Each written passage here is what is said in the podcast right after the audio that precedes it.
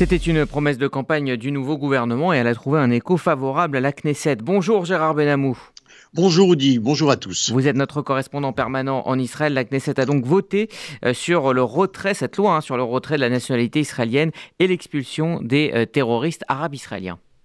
Oui, la loi vise à retirer la citoyenneté aux Arabes israéliens ayant mené des attaques terroristes et qui reçoivent un salaire de l'autorité palestinienne, ils seront juridiquement expulsables d'Israël vers Gaza ou même les territoires de Cisjordanie.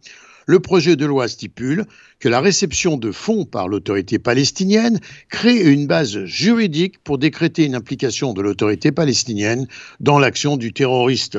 La révocation et l'expulsion devraient être approuvées cependant par le ministre de l'Intérieur, le ministre de la Justice et le tribunal.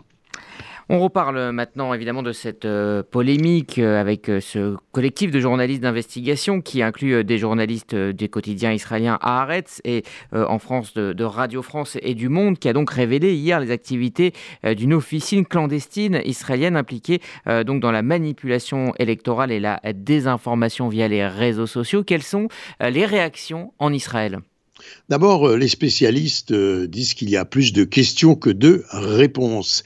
Mais euh, ce qui est intéressant, c'est de voir euh, comment euh, réagissent ceux qui sont des, grands spécialistes justement de cette de ces de, l'information et de la de la spéculation électronique. Alors, une entreprise clandestine israélienne donc avait des objectifs commerciaux spécialisés dans la manipulation électorale via les réseaux sociaux se serait vantée, il faut bien le dire, d'être intervenue après avoir été recrutée pour influencer des dizaines d'élections dans le monde, particulièrement en Afrique, avec plus de crédibilité, la possibilité notamment de diffuser de fausses infos sur des chaînes d'information sérieuses, notamment sur BFM TV, avec la complicité du journaliste Rachid El-Barki. L'entreprise prétend posséder des capacités d'intervention étendues au sein des patrons de l'unité spéciale israélienne, la fameuse unité du renseignement électronique de Tzal, la 8200. On estime que cette pratique d'abord est connue et elle est déjà utilisée sur les réseaux sociaux, notamment par les Russes pour la désinformation lors d'élections aux États-Unis et ailleurs. Les suspects israéliens, à la différence de la Russie, sont désormais exposés à des enquêtes du ministère de la Défense israélien et à des condamnations sévères. Toutefois, les spécialistes estiment que les prétendants à des capacités de manipulation n'ont pas été véritablement capables de présenter une procédure crédible de pénétration dans les systèmes locaux comme ils l'ont prétendu. Ce seraient donc des hackers de bas niveau qui ne pourraient s'introduire que dans des réseaux du tiers-monde et pas dans les mails ou les réseaux protégés en France, en Grande-Bretagne ou même en Israël.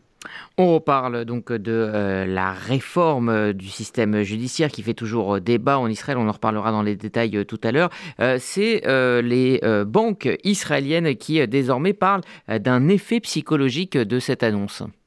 En effet, au cours des trois dernières semaines, environ 10 milliards de shekels auraient été transférés d'Israël vers des banques étrangères, principalement aux États-Unis et en Europe.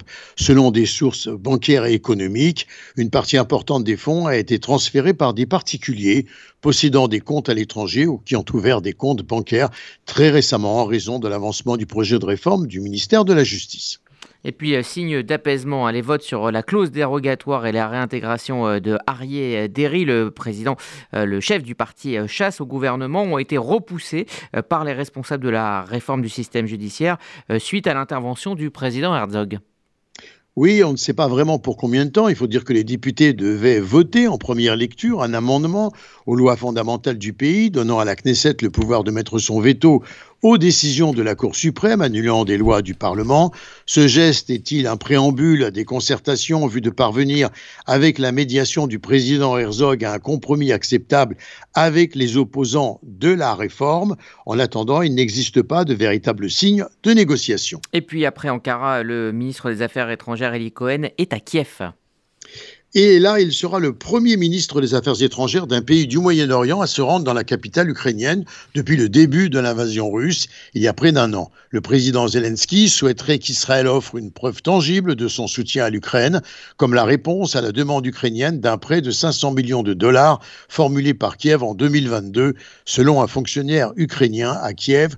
On souligne d'ailleurs de même source, nous ne voulons pas d'une simple réunion protocolaire. Et puis on termine euh, par une percée de la technologie euh, militaire israélienne dans le domaine médical.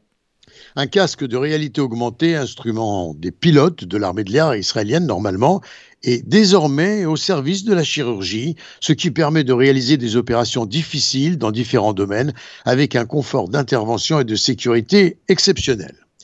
Gérard Benamou, en direct de Tel Aviv pour RCJ.